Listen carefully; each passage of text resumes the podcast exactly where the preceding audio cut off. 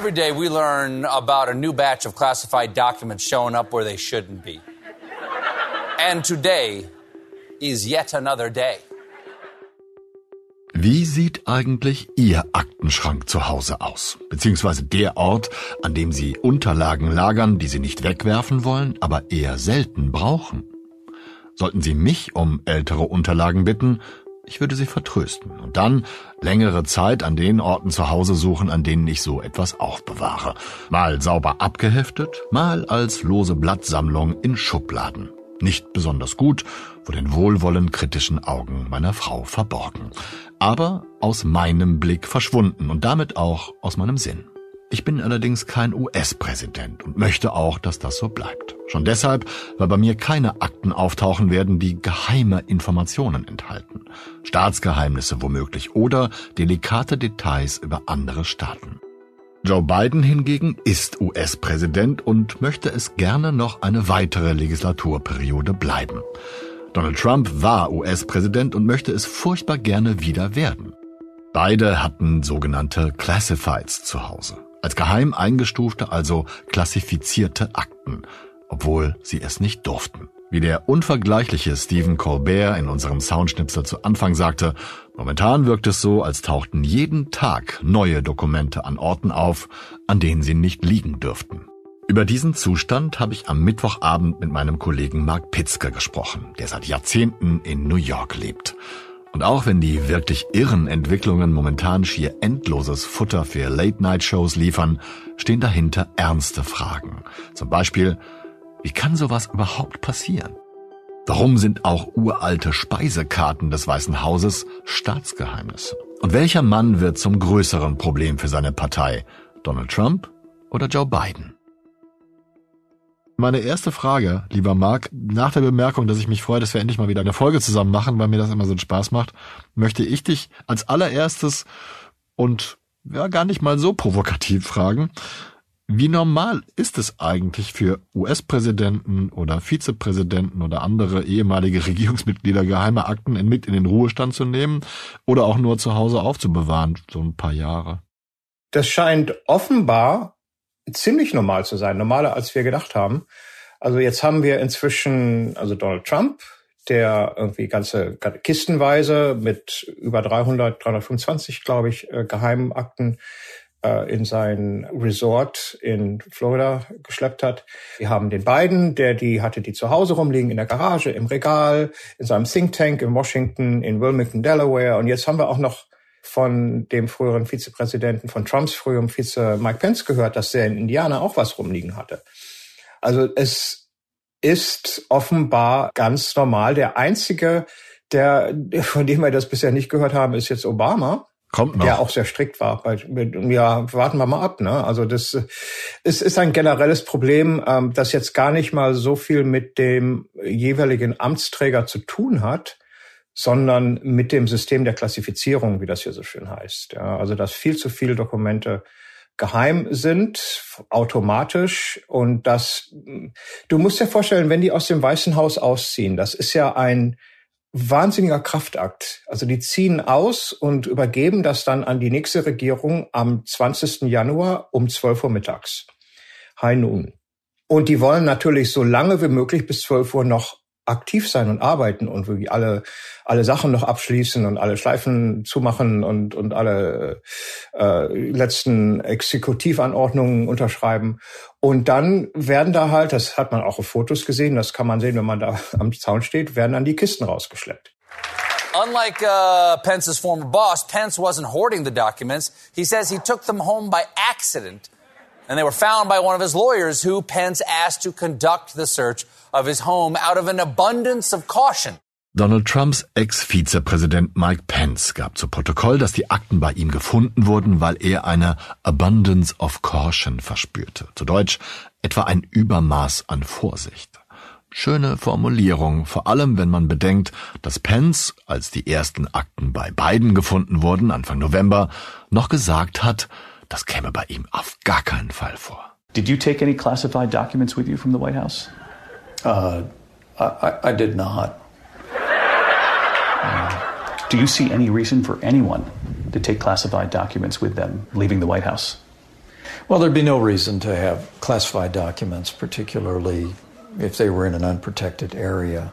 Pence sagte außerdem, die Dokumente seien versehentlich in sein Haus in Indiana gelangt. Das klingt erstmal seltsam, aber Mark hat mir erklärt, dass das tatsächlich sein kann. Dann kann es natürlich passieren, dass irgendwelche Sachen irgendwo reingerutscht sind, je nachdem, wie ordentlich die Regierung war, die jeweilige, und dann an den falschen Ort kommen. Also es ist ja die eine Kiste, da steht geheim drauf, die geht dann an das Nationalarchiv, wo diese Sachen archiviert werden, weil die Geheimakten, die Regierungsakten gehören per Gesetz dem amerikanischen Volk.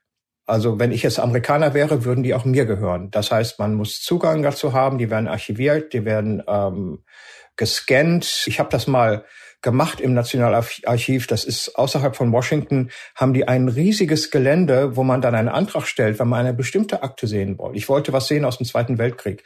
Dann wird das bestätigt, dann wird das genehmigt, dann kommt man dahin, dann ist man in einem klimatisierten Raum, dann kriegt man diese Akte vorgelegt, dann darf man die kopieren auf einem Kopierer und dann wird einem die wieder abgenommen und dann muss man wieder gehen. Also so komplex ist das. Das heißt, diese Kisten müssen bei dem Umzug wirklich in die richtige Richtung kommen. Stell dir vor, du ziehst um und du sagst, ich möchte die Lampe aus dem Wohnzimmer bitte nicht im Badezimmer stehen haben, wenn die, wenn die Umzugsleute kommen. Ja, und äh, trotzdem kommt die im falschen Raum an. Das ist ein kleines Problem, da trägst du die halt woanders hin. Aber wenn die jetzt statt im Nationalarchiv in Mar-a-Lago liegen, in Florida, wo, wo die äh, chinesischen Spione ein- und ausgehen, ist das ein Riesenproblem. Ja, und wir wissen natürlich auch noch nicht, deswegen haben wir jetzt inzwischen zwei Sonderermittler, zwei Special Counsels, ähm, wie das passiert ist bei Trump und wie das passiert ist bei Biden. Biden sagt, waren Versehen. Pence sagt, waren Versehen. Und es ist ja kein alltäglicher Umzug, wenn der Bettenwechsel im Weißen Haus ansteht. Nicht viele Bewohner sind dort freiwillig ausgezogen. Die meisten mussten gehen, weil sozusagen ihr Mietvertrag mit dem Staat endete. Und wie Mark so schön nebenbei anmerkte, kommt es dann auch auf die Sorgfalt der Vormieter an. Wahrscheinlich ist Biden irgendwie der, der schludrige Mitbewohner, der, der zieht aus und nimmt aus Versehen deine Sachen mit. Und sagt, oh shit, hier, kannst du wieder haben, äh, gibt ja dafür einen Kaffee aus ne, und äh, nichts für ungut. Trump ist dagegen der, der andere Mitbewohner, der alles von dir mitnimmt und dann sagt, es gehört ihm sowieso. Ja. und es nicht zurückgibt.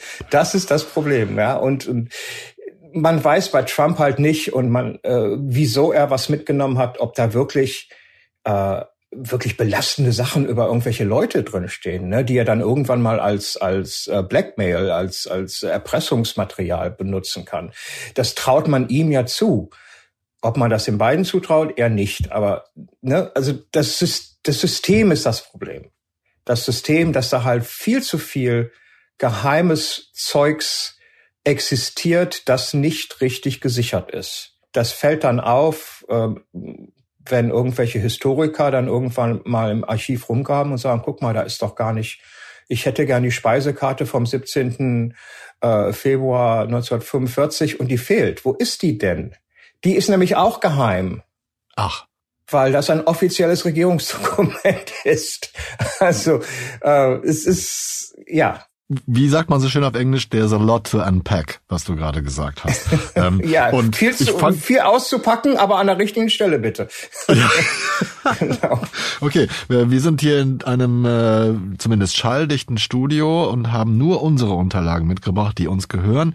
Insofern sind wir da, glaube ich, relativ safe. Aber ich fange mal hinten an, lieber Marc. Kann es sein, dass Amerika so einen kleinen Classified-Fetisch hat, wenn es um Regierungsdokumente geht? Ja, und das haben selbst die äh, Chefarchivisten inzwischen eingesehen. Es gab letztes Jahr eine größere offizielle Untersuchung dazu und es gab jetzt auch, äh, es gibt, kommt demnächst ein Buch raus von einem Historiker an der Columbia University, äh, der das auch beschrieben hat und der sagt, wir sind total fetisch ist ist wirklich ähm, der richtige Ausdruck und das hat jetzt nicht erst mit mit Trump begonnen. Der Obama hat mehr äh, Dokumente geheim gestempelt als alle vorherigen Präsidenten zusammen. Es, es gibt dieses Wort Overclassification. Ähm, dieser, dieser Historiker hier von der Columbia hier in New York hat herausgefunden, der hat das wirklich recherchiert, dass jede Sekunde drei Papiere neu geheim gestempelt werden. Jede Sekunde. In den USA. Jede Sekunde. Das heißt drei pro Sekunde, das sind, ne, das sind 180 pro Minute, das kannst du dir ausrechnen. Es gibt bis zu 3000 Regierungsmitglieder und Beamte, die die Macht dazu haben, die dazu autorisiert sind, die diese Classification haben, ne, diese, diesen Background-Check. 3000 Leute. So, und sobald sowas gestempelt wird und irgendwo verschwindet, um das dann lesen zu können, muss das wieder entstempelt werden. Das heißt, einer von diesen 3000 oder den 3000 nächsten, wenn die nächste Regierung kommt, muss das dann freigeben. Also es ist ein wahnsinniges Problem und da sind halt ganz harte Mindeststrafen, wenn du solche Sachen publik machst, ohne dafür die Genehmigung zu haben. Deswegen zum Beispiel, wenn jetzt bei, äh, als jetzt bei Pence das gefunden wurde, in dem Moment, wo die die Pence-Leute, die Anwälte gesehen haben, da liegt was rum, da steht Classified drauf oder Secret oder Top Secret, wir wissen ja gar nicht, welche, welche Stufe das war, dann sind die, gehen die sofort zurück und rühren das nicht an und rufen sofort jemanden an, der dafür die Berechtigung hat, das anzufassen, da, weil sonst landen die im Knast. Und dazu kommt ja, jetzt packe ich weiter aus, ne, dein Paketchen, was du mir heimlich am Anfang übergeben hast, ist ja gar nicht heimlich, wir machen das öffentlich, dass wir noch gar nicht genau wissen, du hast gerade gesagt, wir wissen noch nicht mal, in welcher Geheimhaltungs, in welcher Classy, Class Classified das ist. Wir wissen auch nicht, was da drin steht, oder? Wissen wir, was bei Biden drin gestanden hat? Bei Trump hast du schon gesagt, wissen wir nicht. Wir wissen auch nicht, was bei Pence da drin steht. Wir, wir haben nur Leaks, also so Sachen, die aus anonymen Quellen gestreut wurden. Woher die kommen, ob die jetzt vom Nationalarchiv kommen oder vom FBI, das wissen wir nicht. Äh, bei Trump hieß es ja, da seien irgendwelche äh, Atomprogramme von anderen Staaten aufgetaucht. Informationen darüber. Bei beiden hieß es auch, es hätte irgendwie Geheimdienstinformationen über die Ukraine hätte man gefunden. Ähm, aber wir wissen es offiziell nicht und das werden wir auch nie erfahren, weil das geheim ist. es sei denn, es macht jemand, äh, es, es entgeheimt jemand, ja. Und das wird nicht passieren. Und natürlich hast du recht, bei solchen Sachen kann das wahnsinnig brisant sein. Bei anderen Sachen, also dieser Historiker hier aus, aus New York, der hat zum Beispiel Hotelrechnungen gefunden unter Classified ja, von irgendwelchen äh, Geschäftsreisen, Dienstreisen, äh, Staatsbesuchen. Und das ist ja, Information ist ja Macht. Und das wissen die Amerikaner am besten und das weiß der Trump am besten, aber das weiß auch der Biden und der Pence. Und du kannst Informationen benutzen, indem du sie zurückhältst oder indem du sie auf gewisse Weise freigibst und streust und einsetzt. Und das steckte auch mit dahinter. Auf den ersten Blick wirken die beiden Skandale ähnlich, aber nur auf den ersten Blick. In beiden Fällen lagen streng geheime Dokumente an Orten, an denen sie nicht sein sollten. Anders als bei Trump meldeten Bidens Anwälte allerdings die Papiere sofort an das zuständige Nationalarchiv und übergaben die Fundstücke. Volle Kooperation sozusagen, auch als PR-Strategie. In Trumps Fall bemerkte das Nationalarchiv das Fehlen der Unterlagen selbst und forderte monatelang deren Rückgabe. Allerdings vergeblich. Trump weigerte sich, log über das Ausmaß des Aktenlagers und behauptete, die Papiere gehörten nicht dem Staat, sondern ihm selbst. Noch nicht einmal eine Subpoena, eine Vorladung unter Strafandrohung und die richterliche Androhung einer Durchsuchung halfen da. Also rückte im August 2022 das FBI an, durchsuchte seinen Privatclub Mar-a-Lago und stellte mindestens 325 Geheimakten sicher, davon 18 mit der höchsten Klassifizierung. Top Secret. Die, die Sachen sind wie Tag und Nacht, die beiden Geschichten. Aber leider im öffentlichen Bewusstsein verschwimmt das alles, weil die sagen, guck mal, da haben zwei Leute gelogen und geheime Sachen mitgenommen. Mehr, mehr können die Leute überhaupt nicht mitkriegen an Informationen, gar nicht verarbeiten.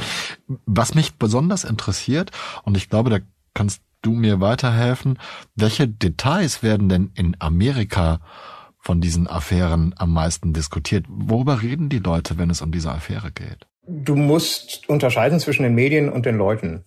Die Medien, Medien äh, bewegen sich jetzt so ein bisschen in das Thema, über das wir am Anfang gesprochen haben, das generelle, äh, diesen, diesen Aktenfetisch, dieses System der Klassifizierung und Entklassifizierung und Aufbewahrung und Sicherung. Das ist jetzt das große Thema in den Medien. Die Amerikaner, habe ich so ein bisschen den Eindruck, hören gar nicht mehr richtig hin. Ja, bei Trump war noch, weil das halt Trump ist, alles, was den Namen Trump hat, jeder Skandal mit Trump ist interessant und spannend, weil der irgendwie so batshit crazy ist, ja. Und da, da waren so viele äh, süffige Details dabei oder sind dabei, ja. Das, das war das große Thema. Dann kam Biden und Bidens Geschichte ist eher langweilig, wie Biden, ähm, bis auf die Corvette in der Garage. I love this car. Nothing but incredible memories. Every time I get in, I think of my dad and Bo. God, can my dad drive a car? Oof. Und jetzt kam auch noch Pence und ich glaube, inzwischen sagen die Leute, Mensch, jeder nimmt irgendwie Akten mit. Und das stimmt ja auch meistens. Also das ist zumindest mein, mein Eindruck. Wobei, wie gesagt, ich weiß ja nichts. ich weiß nicht, um welche Akten es geht. Wir wissen nicht, wir haben keine Ahnung von. Wir reden über etwas, über das wir keine Ahnung haben, weil wer weiß, was beim, bei den beiden da wirklich gelegen hat. Zum Teil Akten aus seiner Zeit als Senator. Hm. Das war vor 2008. Ja. Weil genau. er ist ja 2008 Vizepräsident geworden. Also das ist, das Zeug ist uralt. Was, ja. das liegt da war er jahrzehntelang Senator, fünf, ne? Oder, oder? Ja, ja, 37 Jahre. Das heißt, das lag mindestens 15 Jahre darum. Worum ging es denn da? Was war das denn? Welche internationale Affäre, die wir schon längst wieder vergessen haben? Aber deswegen ist es so spannend, die Umstände zu beleuchten, sowohl medial als auch politisch.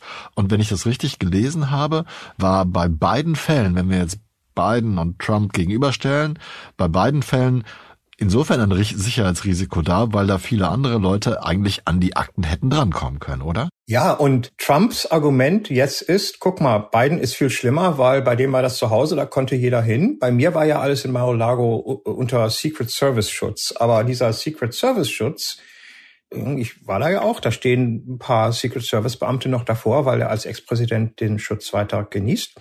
Aber da sind ja Leute ein- und ausgegangen. Wir hatten diese äh, Chinese, seltsame chinesische Staatsbürgerin, die sich da reingeschmuggelt hat ohne Einladung und dann irgendwo da durch die Flure gelaufen ist. Die, die wurde sogar verknackt dafür.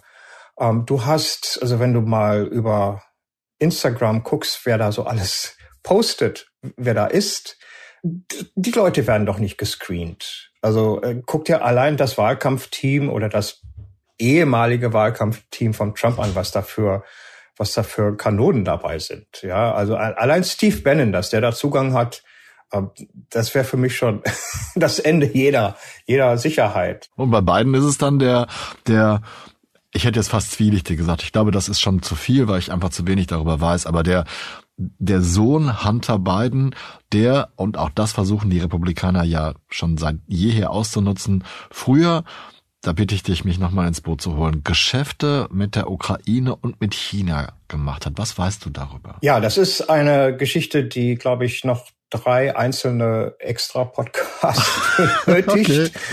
ähm, darüber werden wir demnächst sehr viel erfahren, weil die Republikaner äh, dem, glaube ich, einen eigenen Untersuchungsausschuss widmen werden. Zumindest werden sie im äh, Kontrollausschuss, den sie jetzt im Repräsentantenhaus anführen, das zu einer Hauptthematik machen. Hunter Biden ist eine sehr komplexe Person. Der äh, war lange drogensüchtig bis vor kurzem und sagt jetzt, er sei clean und hat in der Zeit halt wahnsinnig viel Geld rausgeschmissen und hat versucht, dieses Geld dann über irgendwelche Geschäfte wieder reinzukriegen. Also da gab es Geschäfte mit äh, einer Energiefirma in der Ukraine. Da gab es äh, versuchte Geschäfte, so viel wir wissen, mit äh, chinesischen Firmen. Äh, es floss Geld, dessen Herkunft nicht ganz geklärt ist, wer das abgezeichnet hat, mit welchen Partnern er dabei war. Es hat sich alles zerschlagen im Endeffekt aber es sind natürlich Sachen, die, die, wo man noch reinbohren müsste, weil das alles noch nicht hundertprozentig bekannt ist. Das köchelt seit Jahren und das wurde auch viel von der liberalen Presse so ein bisschen ähm, unter, nicht, ich würde nicht sagen unterdrückt, aber kleingeschrieben, weil, ach ja, ist, wir, wir kümmern uns jetzt erstmal lieber um den Trump. Und da haben die Konservativen auch recht. Also das, da ist mehr dran, als bisher berichtet wurde. Nur einen Tag nach der Aufnahme dieses Talks gingen die Republikaner genau damit in die Offensive und schießen sich auf den Fall Hunter Biden ein. Wie zum Beispiel die Abgeordnete Lauren Biebert, die wie Trump das Wahlergebnis bei den vergangenen Präsidentschaftswahlen anzweifelte. Gegenüber dem TV-Multi News Nation spricht sie auch über Hunter Bidens Laptop, der kurz vor jenen Wahlen Gegenstand einer republikanischen Kampagne war, um Joe Biden Korruption nachzuweisen.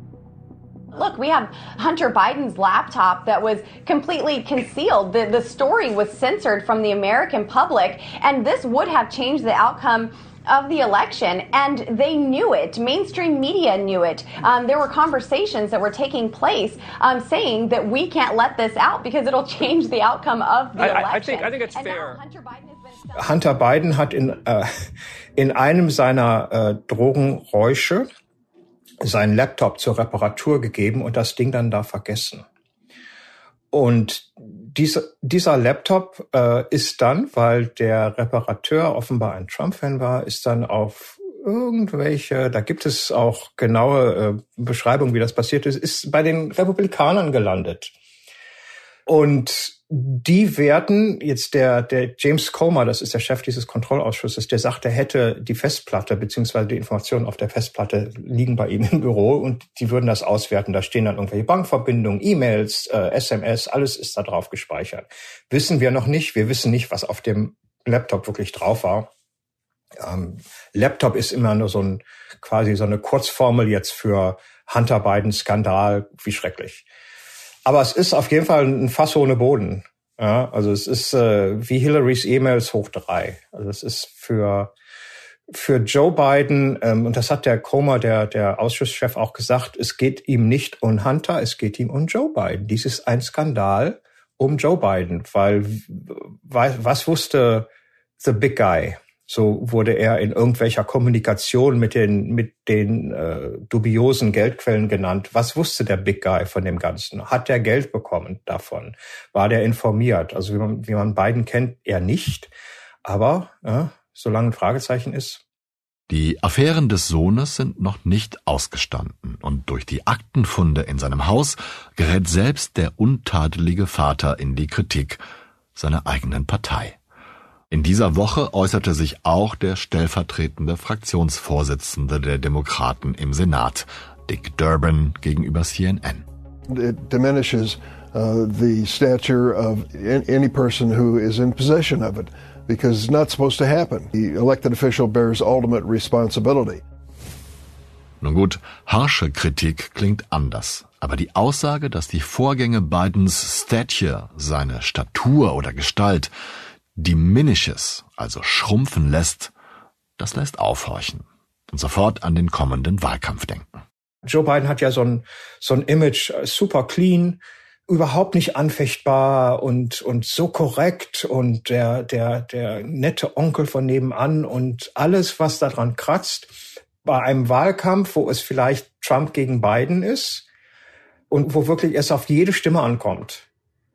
Haben wir ja jetzt in den letzten Wahlkämpfen gesehen. Da kann natürlich jede kleine Verschiebung des Image wirkbar sein. Und äh, selbst die Demokraten murren ja schon so ein bisschen, weil Biden so alt ist und er wäre dann, glaube ich, am Ende seiner zweiten Amtszeit acht- 86 Jahre alt, ähm, dass sie vielleicht jetzt diese Aktenaffäre und diese Hunter Biden-Geschichte nutzen, um ihn so ganz freundlich äh, in den Ruhestand zu komplimentieren.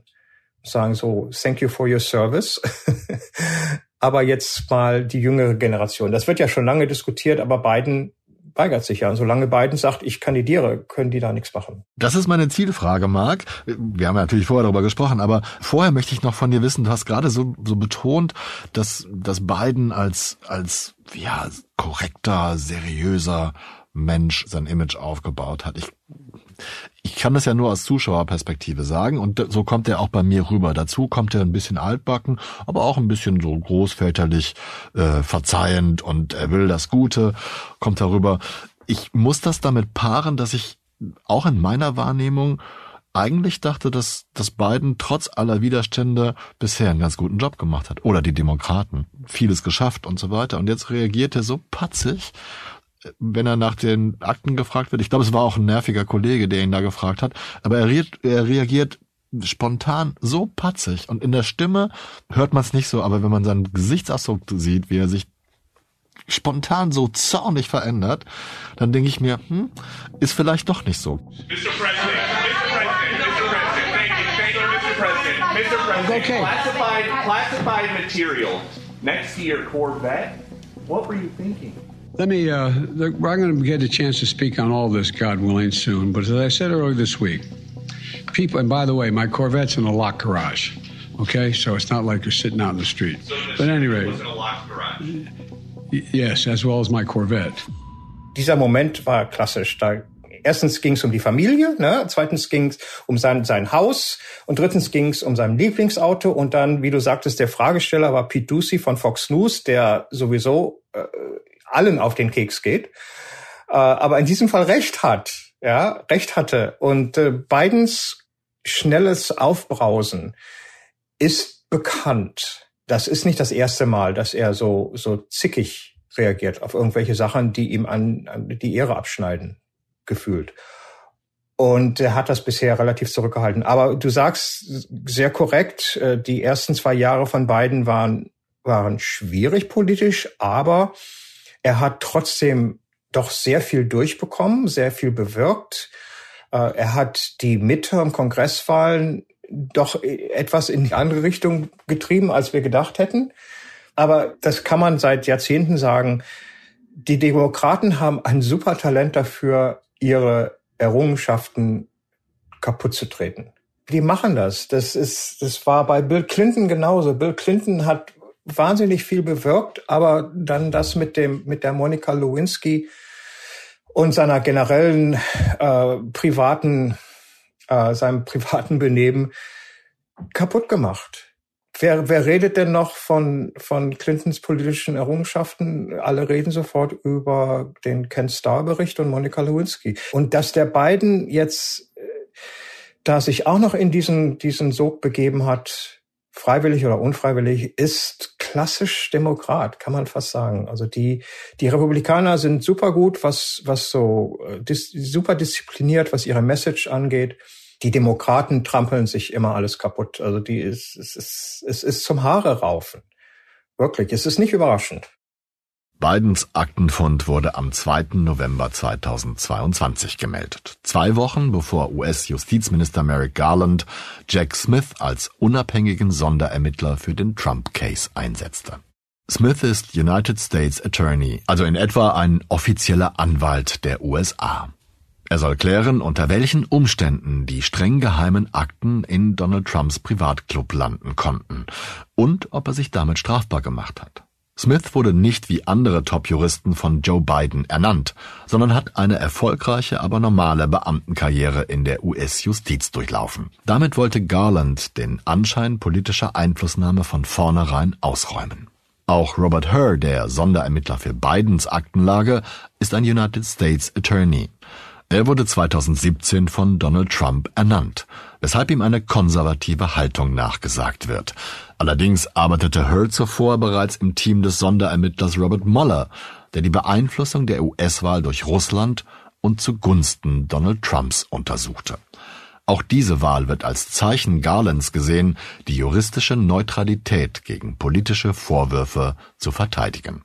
In beiden Fällen allerdings besteht nicht viel Hoffnung auf erhellende Ergebnisse, sagt Mark. Als Journalist sind die immer interessant und spannend, wenn man da auch hingehen kann. Ne? Also jetzt der, der Ausschuss zum Kapitolsturm, das war immer sehr spannend, aber es bringt im Endeffekt nichts.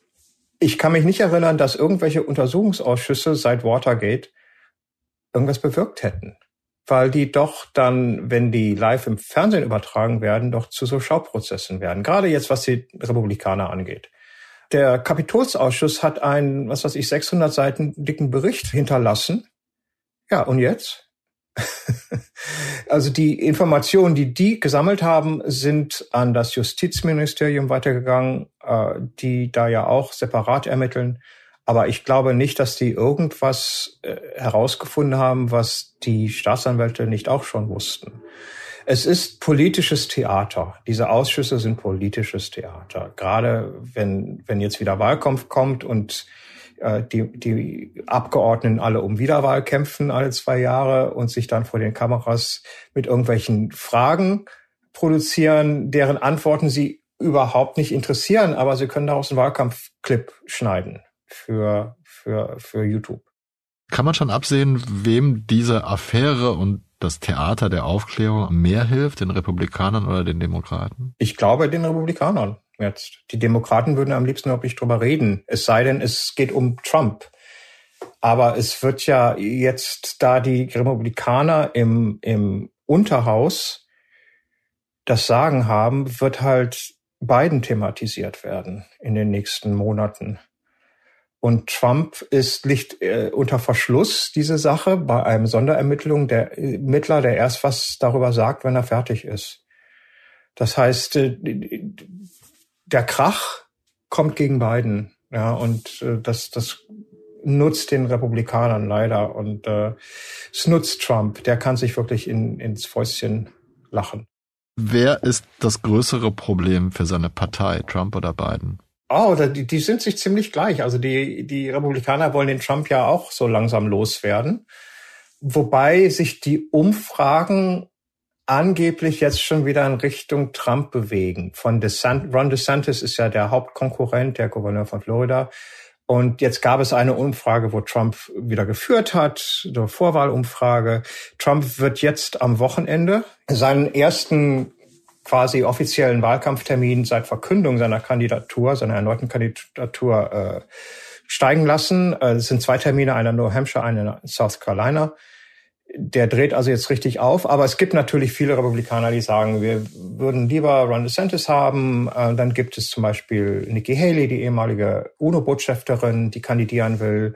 Also da, da tut sich einiges. Und so, je mehr der Trump angeschwärzt werden kann, umso ich weiß nicht, ob das ein Problem für die Republikaner ist, sondern eher was Gutes für die Republikaner. Ja, die, die, also ich glaube eher, der, der, wenn der Trump kandidiert, wird er zum Problem das ist ja eine, eine bekannte Masse. Wir wissen, was wir an dem haben. Wir wissen, äh, was der macht. Wir wissen, dass der nie zu einem normalen Politiker wird oder äh, sich ändern wird. Der ist, wie er ist. Und äh, damit hat er jetzt zwei Wahlen verloren für die Republikaner. Und jetzt dann noch eine dritte. Hm.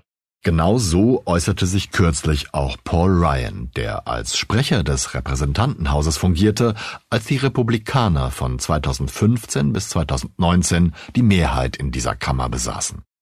Trumps Glanz verblasse nach den verlorenen Midterms 2016 und 2020 und der verlorenen Präsidentschaftswahl 2020 sei er ein nachgewiesener Verlierer. Proven Loser. Allen wäre das bewusst und die Partei würde Trump jetzt hinter sich lassen. Aber dann beeilt er sich zu sagen, dass er Trump diesen Erfolg natürlich wünsche, nur daran glauben könne er nicht. He's a proven loser. He cost us the House in 18. He cost us the White House in 20. He cost us the Senate again and again. And I think we all know that. And I think we're moving past Trump. I really think that's the case. I do, I can't imagine him getting the nomination, frankly. And I, I don't mean this because I don't want I don't want him to get the nomination. I just don't think he will as an analytical point. Biden wird aber genauso zum Problem. Erstens wegen seines Alters, wegen seiner, wegen seiner Tattrigkeit. Und jetzt hat er halt auch, Joe Biden hat einen Skandal am Hals. Hätte keiner gedacht. Der, wie wir sagten, der blütenreine Joe Biden. Insofern wäre es, glaube ich, beiden Seiten lieber, wenn beide sich zurückziehen, gemeinsam aufs alten Teil, wie nach Florida. Und beide Parteien mit, neuen, mit einer neuen Generation antreten. Das wäre, glaube ich, auch für den Wahlkampf besser, aus meiner Sicht, und für Amerika besser, als dass man jetzt nochmal dieses, dieses Duell Biden-Trump nochmal wiederholt. Ja, also es ist, es, ich glaube, sie sind beide, sie sind beide Ballast, so ein Albatros für ihre Partei. Tja, time will tell, wie man so schön im Englischen sagt. Die Zeit wird es zeigen. Im Kern ist die Sache ernst, denn nach wie vor sind die USA eine Weltmacht und die Entscheidungen des Präsidenten beeinflussen das weltweite Staatengefüge erheblich, wie man sehr gut an der westlichen Allianz gegen Putins Krieg sehen kann oder während der vier Jahre Trump-Präsidentschaft erleben musste. aber es tut auch mal gut, sich ein bisschen über den heiß gelaufenen Politbetrieb in den USA lustig zu machen. Vielleicht greifen Donald Trump und Joe Biden ja Marks Idee auf und bilden eine alten WG in Florida. Ich halte das für eine großartige Idee für eine Primetime-Sitcom. Der notorisch unzuverlässige, schmierige, großspurige Donald teilt sich eine Wohnung mit dem notorisch aufrechten, rechthaberischen, biederen Biden. Immerhin besitzen beide ja noch eine große mediale Strahlkraft. In der ersten Folge könnte Donald heimlich mit Joes Corvette zu Burger King fahren, und als dieser dann Fettflecken auf den Ledersitzen sieht, strengt er eine FBI-Untersuchung an. Zweite Folge, Frühaufsteher Biden löscht Fox News aus den Fernsehkanälen. Also ich würde einschalten. Das war 8 Milliarden, der Auslandspodcast des Spiegel. Ich bedanke mich bei Marc Pitzke für seine Expertise, die Möglichkeit, kurzfristig mit ihm zu talken und natürlich auch für das schöne Gespräch selbst. Meine Kollegin Philine Klinger hat mich erheblich bei dieser Folge unterstützt und auch dafür bedanke ich mich herzlich. Auch Philipp Fackler gebührt wie immer mein Dank für Mischung und Produktion dieser Episode. Und außerdem möchte ich heute mal Stephen Colbert danken. Nicht nur für die kleinen Ausschnitte, die ich aus seiner Show geklaut habe, sondern vor allen Dingen für einen fast täglich inspirierenden Humor. Zum Schluss danke ich wie immer allen Menschen, die uns zuhören für ihr Interesse. Allen anderen Wesen auch, just in case. In der kommenden Woche ist erneut der russische Bestsellerautor Dmitri Glukowski mein Gast bei 8 Milliarden und ich würde mich sehr freuen, wenn Sie uns auch dann wieder zuhören. Und zum Schluss habe ich noch eine Bitte an Sie, denn uns interessiert Ihre Meinung zu unseren Podcasts. Wir möchten wissen, wie Ihnen unser Angebot gefällt und auch, was Sie sich wünschen. Wenn Sie dazu eine Meinung haben und uns weiterhelfen wollen, dann machen Sie doch bei unserer Umfrage mit unter spiegel.de slash Umfrage. Das hilft uns, unser Podcast-Angebot noch interessanter zu machen. Bleiben Sie tapfer und gesund. Ich verbleibe bis zur nächsten Folge, Ihr Olaf Häuser.